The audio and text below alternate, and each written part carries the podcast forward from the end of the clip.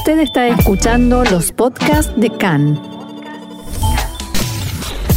CAN, Radio Nacional de Israel. Hoy martes 26 de octubre, 20 del mes de Heshvan, estos son nuestros titulares. Continúa la polémica en torno a la decisión del ministro Gantz de decretar terroristas a seis ONG palestinas. Estados Unidos anuncia que se prepara para la posibilidad de que Irán no vuelva al acuerdo nuclear. Comandantes de 11, de 11 países participan del ejercicio aéreo más grande de la historia de Israel.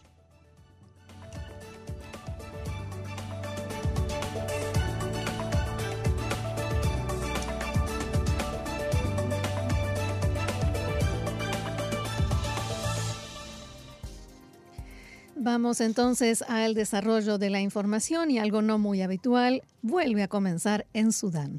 Así es, hablamos de vuelta del golpe de Estado que sucedió ayer en Sudán, los enfrentamientos entre manifestantes que reclaman por el regreso al gobierno de transición civil y el ejército dejaron un saldo de al menos 7 muertos y 140 heridos. Estados Unidos anunció la suspensión de 700 millones de dólares en ayuda a Sudán e instó a la restauración inmediata del gobierno civil. El portavoz del Departamento de Estado, Ned Price, dijo que Washington no tenía conocimiento previo de la intención del ejército de derrocar al primer ministro Abdallah Hamdok y que aún no logró establecer contacto con el líder civil detenido. El secretario general de las Naciones Unidas, Antonio Guterres, condenó el golpe y exigió a los militares la inmediata liberación del primer ministro y del resto de los funcionarios detenidos. Un alto funcionario diplomático sudanés dijo a Khan que la toma del país por parte de los militares no debería afectar drásticamente el proceso de normalización de relaciones con Israel. De hecho, según la fuente, los líderes militares que impulsan el proceso de normalización pueden incluso haber sido fortalecidos, haber fortalecido su posición tras la disolución del gobierno decretada por el general Abdel Fattah al-Burhan. El diplomático dijo también que el primer ministro Hamdok planeaba, planeaba, viajar pronto a Washington para firmar formalmente el acuerdo de normalización. Ningún funcionario israelí ha hecho comentarios sobre la situación en Sudán, pero Khan pudo saber que durante todo el día de ayer se llevaron a cabo varias discusiones sobre el asunto dentro del gobierno. Cambiamos de tema. Tres días después del anuncio del ministro de Defensa Benny Gantz sobre su decisión de decretar a seis ONG palestinas organizaciones terroristas, el portavoz del Ministerio de Relaciones Exteriores norteamericano, Ned Price, dijo que, hasta donde él sabe, Washington no recibió ningún aviso previo de Israel sobre la intención de hacer este anuncio. Uh, I know that uh, uh, we will be receiving that delegation and Uh, Recibiremos um, a la delegación y escucharemos lo que tengan para decir, pero por lo que sabemos hasta ahora no hemos recibido ningún aviso previo específico sobre futuras designaciones.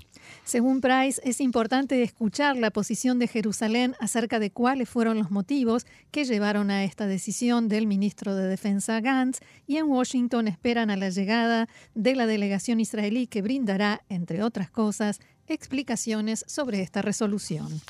Allegados al ministro de Defensa Benny Gantz dijeron en las últimas horas que en el futuro los ministros Orovitz, Mijaeli y otros tampoco serán informados previamente en cuestiones relacionadas con la actividad cotidiana de defensa y seguridad del país.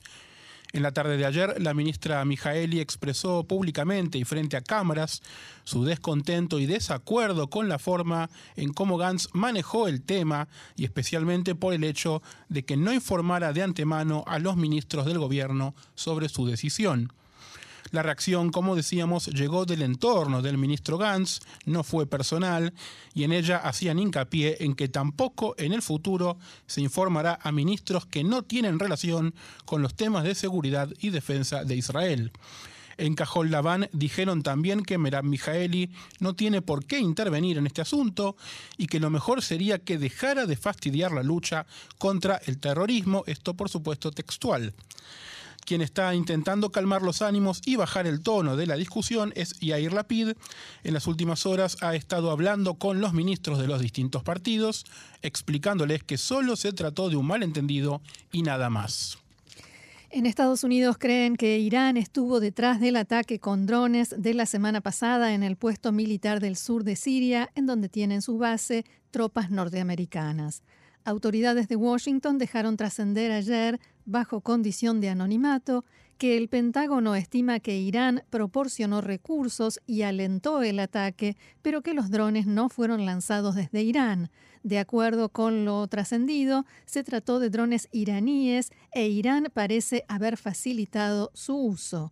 Los ataques involucraron hasta cinco vehículos no tripulados con cargas explosivas que impactaron tanto en el lado estadounidense del complejo de Al-Tanf como en el lado donde se encuentran las fuerzas de oposición sirias. No se informaron heridos ni muertos como resultado del ataque. Según las fuentes, Irán dispuso los medios, programó los drones e impulsó la realización del ataque. De acuerdo con este reporte, Estados Unidos recibió una alerta previa al ataque y fueron evacuados soldados norteamericanos de varias zonas en la base. En la tarde de ayer se permitió dar a conocer que durante un ataque israelí contra la infraestructura militar de Irán y Hezbollah en Siria, una batería antiaérea iraní ubicada en territorio sirio intentó impactar un avión de combate israelí, pero falló. Como en otros casos en los que Israel apunta contra sistemas de defensa sirios, también en este la batería antiaérea iraní fue atacada y destruida. Después de que se diera a conocer esta información, desde la oficina del portavoz de Tzal difundieron posteriormente un comunicado en el que aseguran que los iraníes no dispararon contra aviones de la Fuerza Aérea durante sus actividades operativas. La Fuerza Aérea Israelí sigue de cerca dos tendencias alarmantes que los iraníes han introducido en Medio Oriente, baterías antiaéreas de fabricación iraní desplegadas en Siria y un mayor uso de vehículos antiaéreos no tripulados. El jefe de la Fuerza Aérea, general de brigada Amir Lazar, aclaró ayer que si bien la Fuerza Aérea actualmente está cambiando su área de trabajo en el entrenamiento para enfocarse en la amenaza que proviene del este, es decir, Irán, el gran ejercicio aéreo internacional que se está realizando no incluye escenarios de ataque en la República Islámica. En este contexto, cabe señalar este mes la Fuerza Aérea presentó al comandante en jefe de Tzal un detalle de las implicaciones de renovar el plan para atacar las instalaciones nucleares de Irán, incluyendo cuestiones de inteligencia, adquisiciones, mantenimiento y construcción de la fuerza de ataque. Bien, y ya que hablamos de Irán, se informó este mediodía que hay muchísimos inconvenientes en el funcionamiento de las gasolineras o estaciones de servicio. Hoy es el aniversario de las protestas de 2019 por el aumento de los precios del combustible y el gobierno asegura que se trata de un ciberataque que, que provocó interrupciones en el suministro de combustible subsidiado y larguísimas filas de autos en espera en todo el país. Como parte del ataque también fueron hackeados letreros y señales electrónicas en las calles y en esos letreros se mostraba eh, algunos mensajes, se mostraban tales como Jamenei, ¿dónde está nuestro combustible? Jamenei, el líder supremo de Irán. El presidente de la Asociación de Propietarios de Estaciones de Servicio dijo que el ataque cibernético apuntó al sistema de distribución de combustible que quedó completamente fuera de actividad. Las potencias todavía intentan convencer a las autoridades iraníes para que regresen a la mesa de negociaciones en Viena. El enviado especial de Estados Unidos para Irán, Robert Malley, declaró anoche que el tiempo se acaba, estamos en un punto crítico y Estados Unidos se prepara para la posibilidad de que Irán no vuelva al acuerdo nuclear. Al mismo tiempo, Maley aseguró que Estados Unidos prefiere la vía diplomática y está intensificando y acelerando sus esfuerzos en este sentido. Más información sobre este tema y un mayor desarrollo en un rato. Mientras tanto, vamos a otra información. El jefe de la Fuerza Aérea de Emiratos Árabes Unidos llegó al país para presenciar el masivo ejercicio militar Bandera Azul, un simulacro aéreo internacional que se lleva a cabo desde la semana pasada en el Negev. El ejercicio de este año es el más grande y avanzado que se haya llevado a cabo en Israel, con algunos países participando por primera vez o de manera más significativa que en las cuatro ediciones anteriores. Hoy se realizará una jornada para oficiales de alto mando en la que participarán 11 jefes de fuerzas aéreas de todo el mundo. Emiratos Árabes Unidos no participó en el simulacro, pero envió a su comandante de la Fuerza Aérea, Ibrahim Nasser Mohamed Al-Alawi, para observar una parte del ejercicio, lo que marcó la primera visita oficial de Al-Alawi a Israel desde la firma del acuerdo de normalización, o sea, los acuerdos de Abraham, entre los dos países el año pasado. A principios de este año, los pilotos israelíes y emiratíes volaron juntos en un ejercicio organizado por Grecia y han participado en ejercicios aéreos liderados por Estados Unidos. Varios países extranjeros enviaron aviones de combate para participar en el simulacro de este año, incluidos Estados Unidos, Alemania, Italia y Grecia, todos los cuales participaron en ediciones anteriores de Bandera Azul, así como el Reino Unido, Francia e India. Fue la primera vez que aviones militares británicos sobrevolaron Israel desde la fundación del Estado en 1948 y la primera vez que se enviaron aviones de combate franceses. Además de las naciones que participan activamente en el ejercicio, varios otros países enviaron personal militar para observar el simulacro, entre ellos representantes de Japón, Rumania, Finlandia, Países Bajos, Australia, Corea del Sur y Croacia. En el ejercicio principal, las fuerzas aéreas participantes, conocidas como el equipo azul, se enfrentaron al llamado equipo rojo, que es un país imaginario, Dragonland o Dragonlandia, ¿no?